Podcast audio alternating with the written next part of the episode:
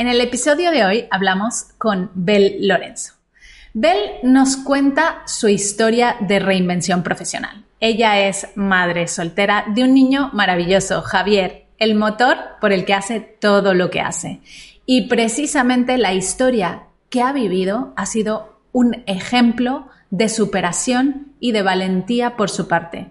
Bel se vio forzada a salir de su trabajo debido a las presiones que sufrió que casi ponen en riesgo la vida de su hijo. Si quieres escuchar su historia y ver cómo ha superado todos esos miedos para poder reinventarse profesionalmente, lo escuchamos ahora mismo.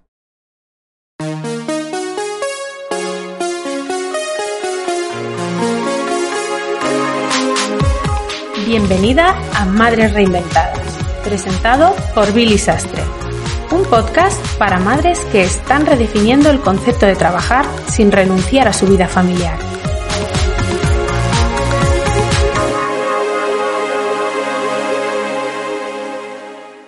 Bueno, hoy tenemos con nosotras a Bel Lorenzo. Bel Lorenzo tiene una historia de reinvención que seguro querrás escuchar y aprender de todo lo que ella ha pasado para que, bueno, quizá no te, no te tenga que pasar a ti. Bel, bienvenida al podcast Madres Reinventadas. Muchas gracias, Billy. Es un placer estar aquí contigo, como siempre.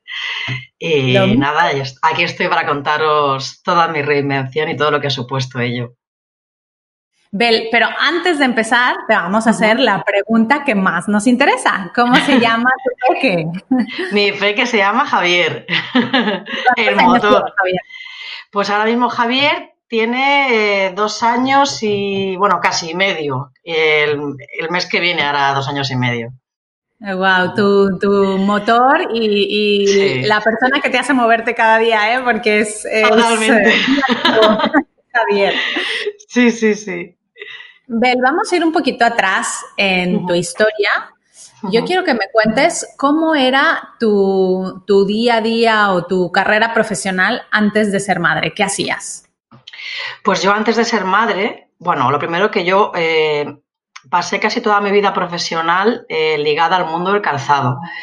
Primero porque eh, yo soy de Elche y en Elche lo que más hay o había son empresas de calzado.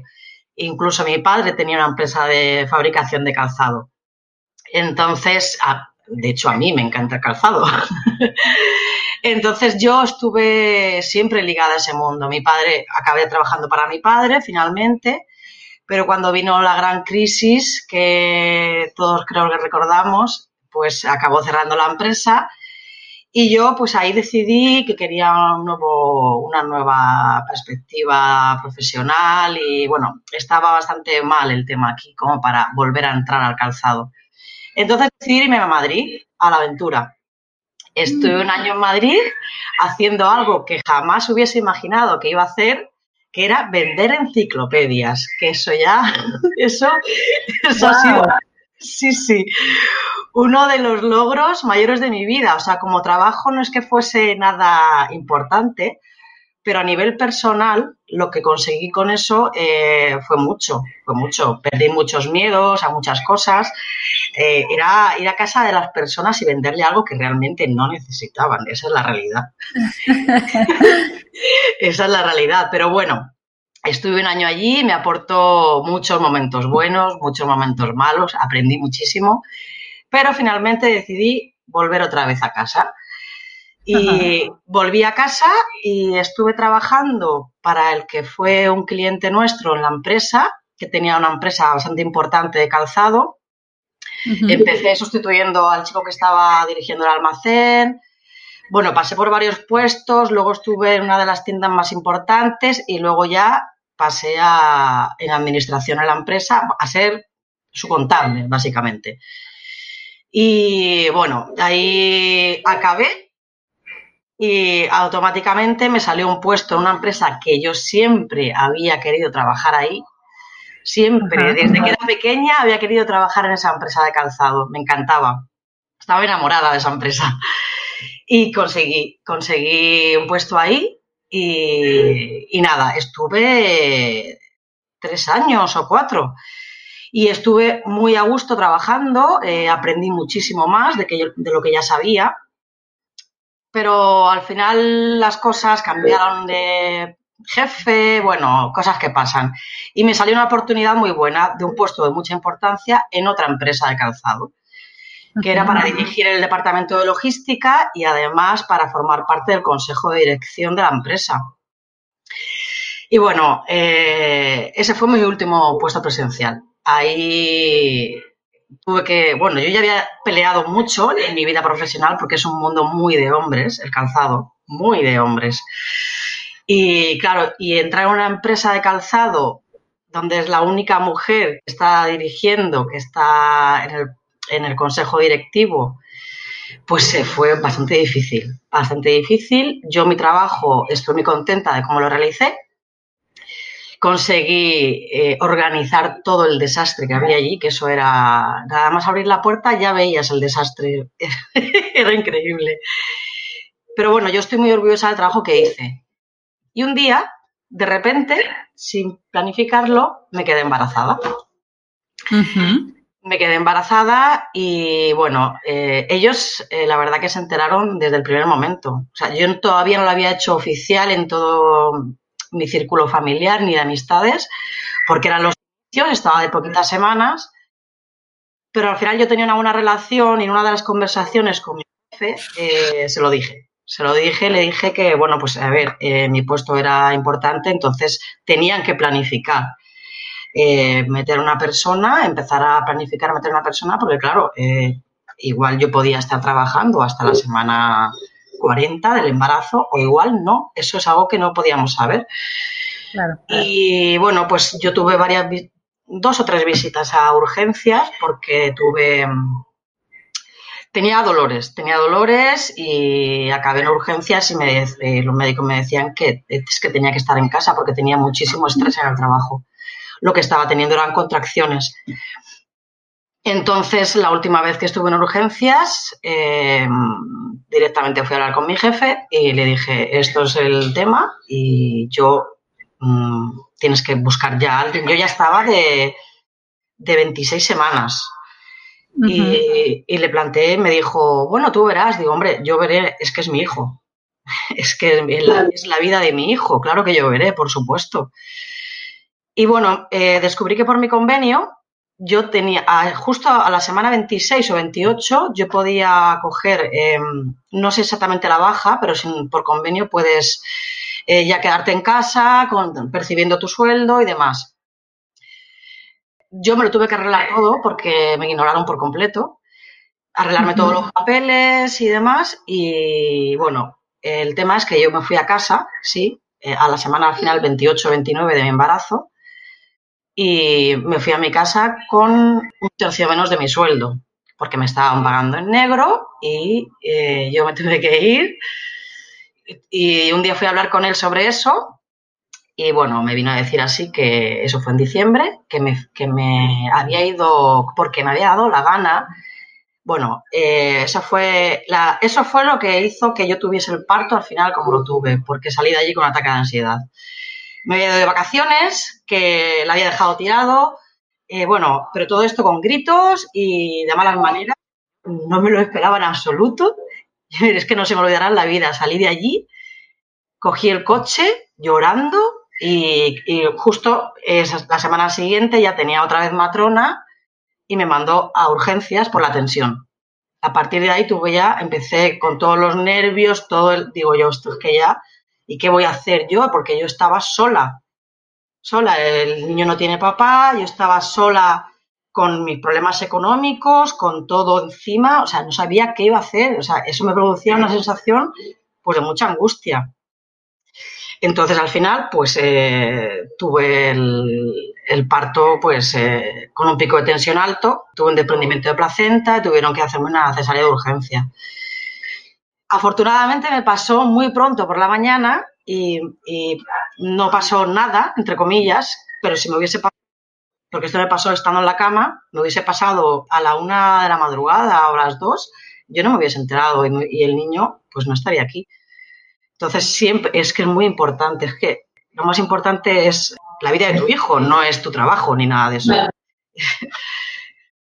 Wow, qué, historia tan impactante, Bel. La verdad es que no la conocía tan a profundidad. ¿Qué le dirías? O sea, porque ¿qué es lo que has aprendido de, esta historia que has tenido que vivir, no? Si tuvieses que, volver a hacer las cosas, ¿qué harías diferente? Pues si tuviese que volver a hacer las cosas, tengo claro que me iría a mi casa antes de lo que me fui. Porque desde el momento número uno está claro que en casi todos los trabajos que, en los que trabajamos por cuenta ajena, eh, al final somos números el valor a las personas lo tenemos que poner nosotros, nosotras mismas. Si tú, por ejemplo, estás embarazada, la prioridad es tu hijo o tu hija, o en ese momento tú y tú, tu salud. Es que sin eso no va a haber nada más.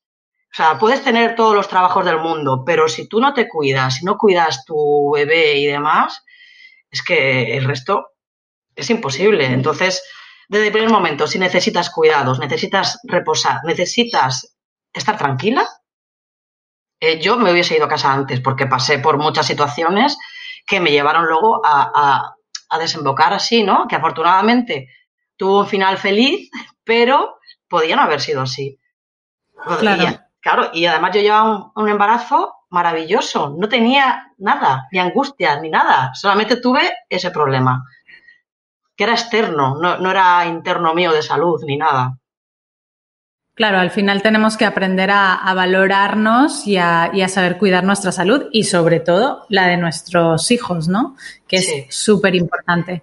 Bel, después de que sufrieras todo esto, ¿cuál fue tu proceso de reinvención? Porque has pasado por varios trabajos, has ido evolucionando, pero un día dijiste, no más, ¿no? No quiero más trabajos presenciales y, y ¿qué hiciste? Pues a ver, eh, cuando nació mi hijo, eh, se adelantó un mes eh, su nacimiento. Yo, claro, seguía ligada a esta empresa y yo sabía que tenía que reincorporarme. Pero aparte de que sabía que iba a tener problemas para la reincorporación, que eran evidentes, eran más que evidentes, yo es que miraba al niño y yo decía, pero es que ¿cómo me voy a ir? Es que yo no puedo dejar a mi hijo, es que, es que me, y me volví a dar ansiedad, digo, es que no, no, es, posible, yo, ¿cómo voy a dejarlo?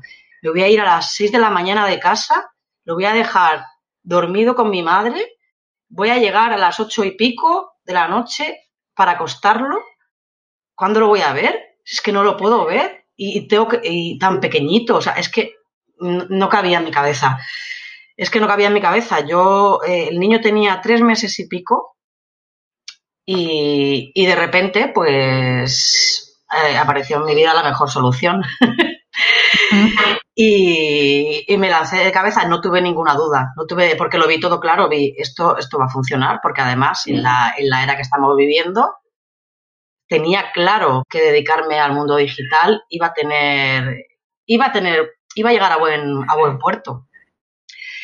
Y a partir de ahí desde que tomé la decisión, no te voy a decir que fue fácil, porque no lo fue. No lo fue porque nada es gratis y quien diga lo, o sea, nada es gratis ni es fácil. Quien quiera tener resultados tiene que esforzarse mucho.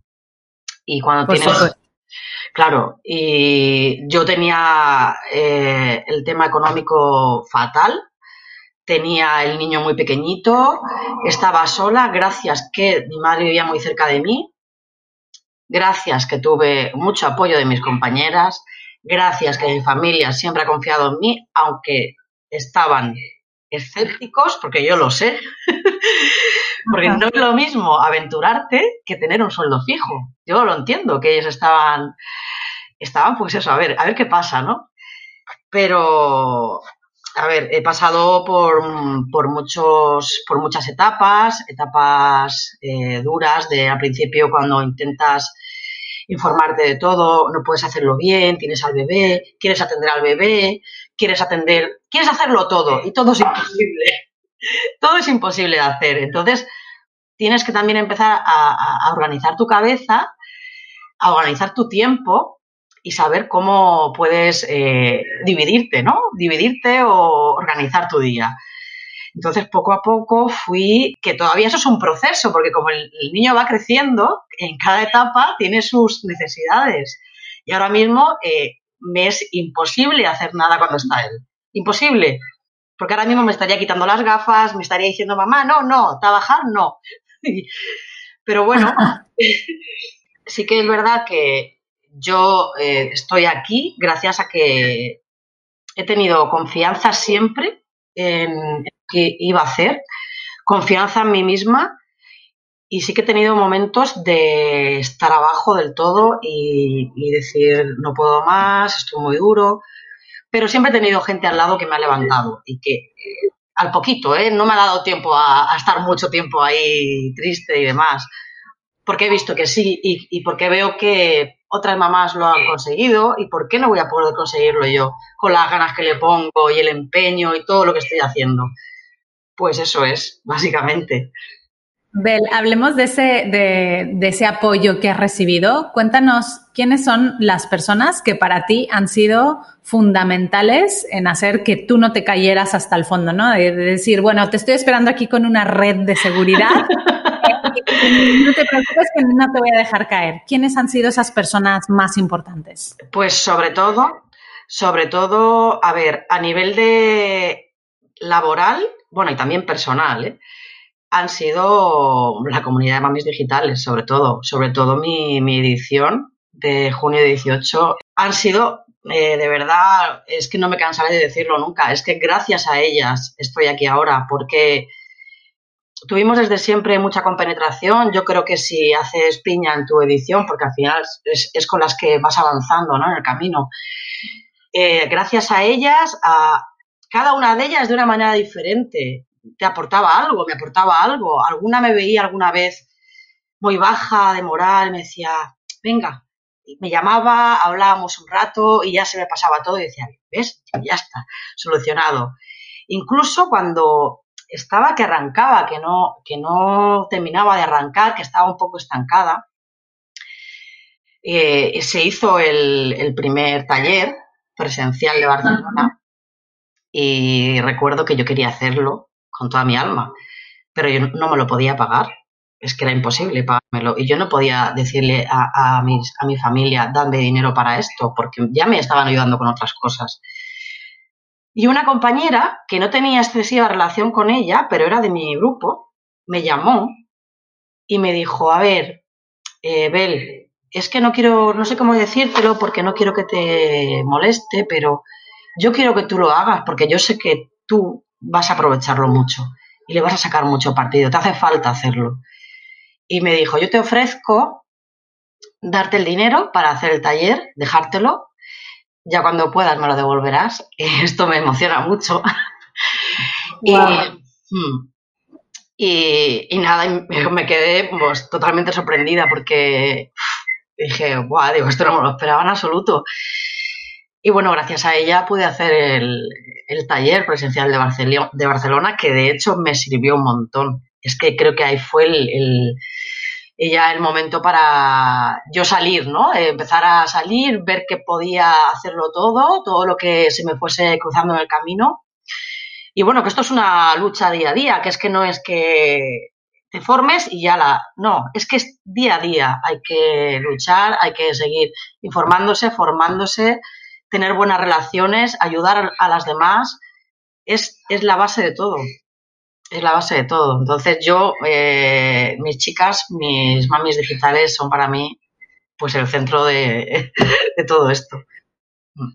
Qué bonito es lo que cuentas porque en realidad eh, que alguien sea capaz de identificar que estás teniendo un problema, eh, que, venga de una comunidad de, de, profesionales, ¿no? Que al final coincidimos en muchísimas cosas y que sea capaz de darte esto por, por verte, lo que nosotras siempre decimos, por verte volar, ¿no? Sí, es para mí un acto de, de, bondad y de generosidad que, que después, cuando a ti te vaya bien, igual tú también puedes tenerlo con alguien más, ¿no? Y entonces al final esto se hace como una, una cadena de personas que se ayudan entre personas a salir, a reinventarse, a conseguir sus objetivos.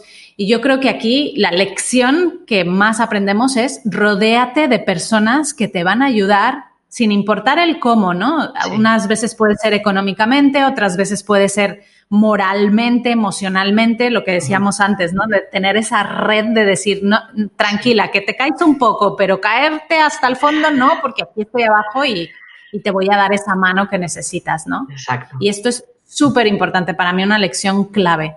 Bel, yo recuerdo eh, conocerte en persona en ese taller presencial que hicimos en donde, bueno, pues tratamos muchas cosas, tratamos eh, temas importantes como, bueno, pues cómo saber venderte y tal. Y, yo recuerdo ver con orgullo, porque lo veo con orgullo ahora, tu transformación, ¿no? El, hecho de decir, ostras, me voy a poner valor también a mí misma, a lo que hago, al trabajo que estoy haciendo. Em, y yo creo que tú has vivido como muchos procesos de, de, reinvención dentro de Mamis Digitales desde que te conocemos. Sí. Y, yo recuerdo haberte eh, visto en ese taller con mucho miedo, ¿no? Tenías como mucho miedo y como un bloqueo a decir, ostras, no sé si puedo yo tener un cliente que me pague lo que quiero, ¿no? Entonces, cuéntanos un poquito cómo fue ese haber terminado de, formarte en mamis digitales y no, em, no volar del todo porque tenías miedo. Pues a ver, eh, yo cuando terminé la metodología estaba asustadísima porque además eh, a veces tú ves a mamis que tú dices, uff, esta es una fuera de serie, yo, yo no voy a ningún sitio. y es que tenía esa sensación y como, como yo cuando hice la metodología al final me falló el cliente de práctica que no lo pude hacer y era como, es perdidísima, perdidísima. Estaba, eh, pensaba que no podía hacer nada, que no sabía hacer nada pero eh, bueno, lo, conseguí un cliente a precio, bueno, de risa, de risa, pero bueno, me sirvió porque yo necesitaba en mi, mi, primera gestión de redes sociales y no que fuesen las mías, necesitaba que fuese un cliente. Y bueno, si me pagaba poco, pues de momento me iba a servir para eh, eh, quitarme esos miedos que yo tenía. Y bueno, así fue. Así fue, pero claro, eso se fue alargando un poco en el tiempo. Y claro, yo cometí un error que no le dije al cliente, oye, que esto es momentáneo, lo del precio. ¿eh? No, no, se lo dije, y claro, la señora estaba encantada. y en el taller, claro, pero yo tenía miedo a, a, a o a decirle a ese cliente que realmente el precio era otro, o a cuando yo hacía una oferta, a mí me parecía, realmente no, no le ponía valor a mi trabajo. Yo decía, pero esto es un dineral y, pero claro, yo sabía que yo lo trabajaba, pero no, todavía no tenía conciencia, no tenía yo la conciencia de que no, esto es lo que vale, esto es lo que vale, y es así, y punto. Y el, el, taller de Barcelona es lo que me abrió la mente. Ahí es cuando dije, jolinas, es que, es que es así, es que es así, es que miedo ninguno, eh, ¿por qué? Si además estar haciéndolo por mucho más dinero que lo hacemos nosotras, en muchas ocasiones. También por mucho menos, pero también con mucha menos calidad. Eso es así también. Claro. Entonces, eh, eso fue determinante para que yo eh, tomase conciencia del valor que tiene el trabajo que hacemos, o, en este caso, el trabajo que hago yo, y poder eh, presentar un presupuesto con tranquilidad, porque eso también lo transmites cuando tú vas con miedo a un cliente. Tú vas con miedo y el cliente lo sabe. Eso es como todo. Claro, entonces a partir de ahí ya eh, te pueden decir que sí, te pueden decir que no, pero ya no te van a ver que tienes miedo o que dudas de, lo que vale tu trabajo, que eso es muy importante. Entonces, a partir de ahí ya son otras cosas y otros temas. ¿Qué le, le dirías a una madre que, que, siente todos estos miedos, ¿no? que a lo mejor ha vivido un proceso de reinvención, sea el que sea, y que, siente que, bueno, que, le da miedo o terror presentarse ante un cliente, hacer una propuesta y darse valor. ¿Qué, ¿Cómo le dirías tú que...? Pues yo le diría, a ver, que los miedos son muy normales, que todas los hemos tenido, es, muy normal, pero cuanto antes te enfrentes a ello, no puedes, no puedes eh, escudarte en el miedo y quedarte parada, porque si te quedas parada no vas a llegar más allá. Yo les diría, porque en mi caso, y se lo he dicho a muchas mamis que han hablado conmigo, en mi caso es que cuando empecé, por ejemplo, con ese primer cliente, que yo, es que me aterrorizaba hacer un post, tú fíjate, y, yo, y luego me ponía a hacerlo, digo, pero si esto no es nada. O el primer sorteo que tuve que hacer, que eso era ya, es que no dormía, es que no dormía. Y luego lo haces y dices tú, pues si es que nos han enseñado para hacerlo. Es que no sé por qué tanto miedo, si luego lo haces y ya está. Mira qué bonito ha quedado, estupendo. Y el cliente contento. Es que, claro que están los miedos, claro que están, pero la mejor manera de, de eliminarlos es haciéndolo. Y cuando lo haces te das cuenta que no es para tanto, ni muchísimo menos. Y que eh, todas tenemos que pasar por un proceso. Eh, eliminas ese miedo, empiezas a hacer cosas y luego vas pues aumentando la calidad de tu, de tus servicios. Esto es así. No hay otra. Y fíjate, que además tú eres, o sea, eres un ejemplo de una madre valiente. Mm, has comentado, ¿no? Estás sola, tu, tu, hijo no tiene padre, o sea, lo, lo, has criado tú. Más que eso, no deberías de tener miedo a nada, ¿no? Eh, entonces, eh, es, es importantísimo también darnos valor y saber que si nos equivocamos haciendo un sorteo, todo tiene solución, ¿no? Ya te, digo. Sí, sí, sí, sí, sí. No, pero es verdad, es que eh, yo cuando fui madre, cuando me quedé embarazada, sobre todo, yo creo, yo nunca me había sentido tan empoderada como, eh, eh, y yo he sido siempre muy valiente, pero eso ya para mí era el, el no va más. O sea, si yo voy a poder con esto, con qué no voy a poder? Claro. Es que es así, es así. Y aún hoy en día me siento así, porque es con el niño, como tú dices, sola. Eh, cada una tenemos unas circunstancias diferentes. Pero si puedes con ello, ¿qué no, te, no vas a poder? Si ser madre es, yo creo que es lo más difícil, lo más difícil y lo más bonito del mundo. A la vez. De lo que más aprendemos. Y precisamente de esto va mi siguiente pregunta, Bel. Em, ¿Qué es lo que te ha enseñado tu hijo Javier? Uf, mi hijo Javier me ha enseñado tanto. Me ha enseñado a tener mucha paciencia, que yo no era una persona de tener paciencia, nunca. Siempre era la impaciente. En mi casa siempre he sido la impaciente. me ha enseñado a tener mucha paciencia me ha enseñado a organizar mi tiempo, porque ha sido él al final el que me, ha enseñado, porque yo tenía que estar con él, porque yo quería estar con él y porque él me necesitaba. Entonces al final organizas todas tus cosas en torno a él. Él es el, el, eje, el eje de tu vida. Y entonces hay cosas que mm, depende de la etapa que esté viviendo, pues puedes hacer o no puedes hacer. Yo ahora me estoy acostando con él por las noches y me levanto a las 5 a trabajar y estoy feliz de la vida, ¿eh? y estoy feliz. Entonces, él, me, él me ha enseñado, porque realmente ha sido él, porque yo, si no hubiese sido por él, pues, eh, pues tendría un horario pues normal, ¿no? Normal me daría igual, eh, pues el resto, es que el resto me daría igual, si es que no tiene nada que ver antes con ahora. No, es que mm, no, puedo ni acordarme bien antes qué prioridades tenía en mi vida. Es como que no existe el antes. Y él pues me ha enseñado mm, ahora mismo pues a, ser quien soy ahora, a ser quien soy ahora, a, a ser lo, lo fuerte que me siento ahora. Qué bonito, qué bonito, Bel. Oye, pues muchísimas gracias por este tiempo. La verdad es que yo creo que tu historia es digna de contar, es inspiradora y esperemos que muchas madres que quizá a lo mejor estás viviendo un proceso ahora mismo similar al de Bel, pues te ayude a tomar la decisión antes, ¿no? No tener que llegar a ese punto en donde ponemos en riesgo nuestra salud. Bel, por último, em, cuéntanos dónde podemos encontrarte si queremos saber un poco más de ti. Pues me podéis encontrar en Instagram, aunque he de deciros que tengo mis redes un poco abandonadas en estos momentos. pero ahí, estoy, ahí estoy. Estoy en Instagram, eh, soy bel.lorenzo barra baja copy barra baja ACM y también en Encuentra Community Manager con, por el nombre de Bel Lorenzo. Ahí estoy yo para que me podáis encontrar. Pues pondremos los enlaces en eh, las notas de la entrevista de hoy. Y muchísimas gracias, Bel, por inspirarnos con tu historia. Muchísimas gracias a vosotros, Billy. Siempre es un placer. Muchas gracias por escuchar el podcast Madres Reinventadas.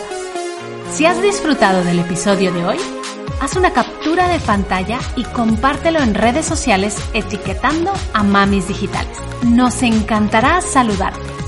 O aún mejor, déjanos una reseña en Apple Podcast. Nos ayuda mucho y nos encantará saber qué es lo que más te ha gustado de esta historia. Te esperamos la semana que viene.